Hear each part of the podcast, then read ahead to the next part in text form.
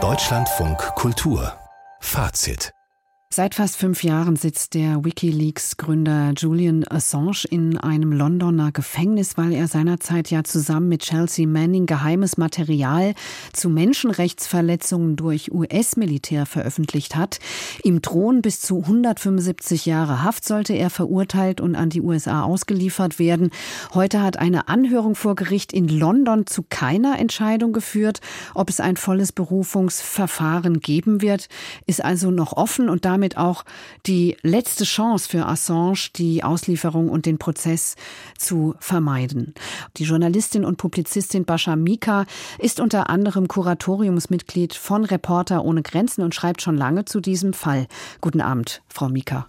Guten Abend. Sie haben die aktuelle Anhörung verfolgt. Assange selbst ist ja gar nicht erschienen, aber es gab auch vor dem Gebäude Proteste und es gab eben keine Entscheidung heute. Welchen Eindruck hat das denn bei Ihnen aus der Ferne hinterlassen? Also ich finde es einen ziemlichen Skandal, dass keine Entscheidung gefallen ist. Vor allem, dass nicht gesagt wird, wann eine Entscheidung fällt. Denn dass die Richter sich nicht unbedingt heute Nachmittag oder heute Abend entscheiden wollen, ist eine Sache. Das ist vielleicht auch verständlich. Der Fall ist komplex und die Richter stehen natürlich auch unter enormem Druck, denn die halbe Welt schaut nach London auf den High Court. Aber nicht zu sagen, wann die Entscheidung fällt, kann auch durchaus ein Trick sein. Denn alle wissen, dass wenn es eine clandestine, also heimliche Entscheidung gibt, niemand weiß, ob dann nicht Assange sofort in ein Flugzeug gesetzt wird und an die USA überstellt wird, wenn denn die Entscheidung zu seinen Ungunsten fällt und dass dann Assange einfach weg ist wenn man diesen Prozess verfolgt hat, dann muss man wirklich an der Rechtsstaatlichkeit zweifeln. Denn das hat dermaßen viel mit Willkür zu tun. Kann mir mal jemand erklären, warum jemand, der keine Waffe in die Hand genommen hat, jemals in seinem Leben, der noch nie eine Bombe geschmissen hat, der auch nicht über ein mafioses Netzwerk verfügt, das ihm im Knast irgendwelche Kontakte zuschanzt, warum so ein Mensch in einem Hochsicherheitstrakt sitzt. Er ist noch keines Verbrechens beschuldigt, sondern nur die USA wollen ihn vor Gericht stellen. Und Großbritannien macht sich zum Handlanger der USA. Mhm. Hinzu kommt, wenn Assange tatsächlich, wie die USA behaupten, ein Spion und ein Terrorist ist, dann ist das eine politische Straftat. Großbritannien und die USA haben aber ein Abkommen, dass politische Gefangene nicht ausgeliefert werden. Warum also sitzt Assange in einem Hochsicherheitstrakt zur Auslieferung, wenn er doch angeblich eine politische Straftat begangen hat? Und selbstverständlich ist er ein politischer Gefangener. Was würden Sie denn sagen, welche Rolle kommt der Europäischen Union zu? Und ich kann auch gleich noch vielleicht Annalena Baerbock als Außenministerin nachschieben, die sich ja früher viel entschiedener geäußert hat pro Assange, als sie das heute tut in ihrer Rolle als Ministerin. Wäre es vielleicht umgekehrt besser gewesen? Auf jeden Fall. Und es war ja nicht nur Annalena Baerbock, es war ja auch Robert Habeck und andere Grüne, die sich eindeutig zugunsten von Assange positioniert haben und seine Freilassung gefordert haben.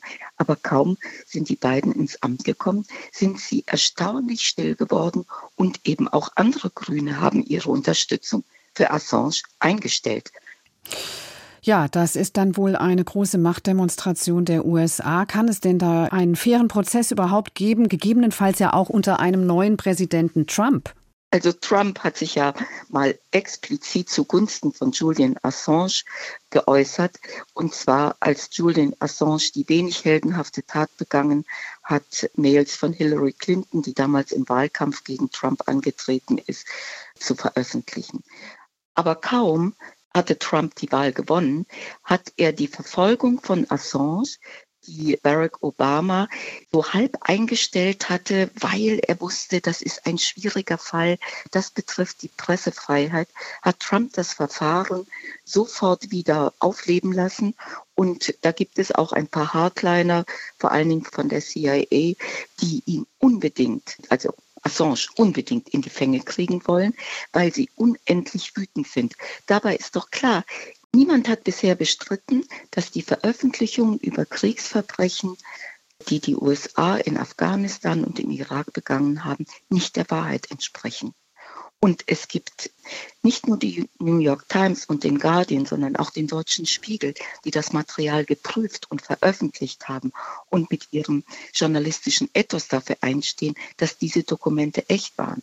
Also hat Assange Verbrechen aufgedeckt, er hat die Wahrheit aufgedeckt und wird dafür verfolgt. Er hat halt geheimes Material veröffentlicht. Vielleicht, Frau Mika, müssen wir an der Stelle auch noch mal drauf gucken auf diesen Begriff des Whistleblowing, der ja auch nicht allzu alt ist, der ja noch gar nicht so lange existiert. Also, was ist Julian Assange? Ist er ein Journalist?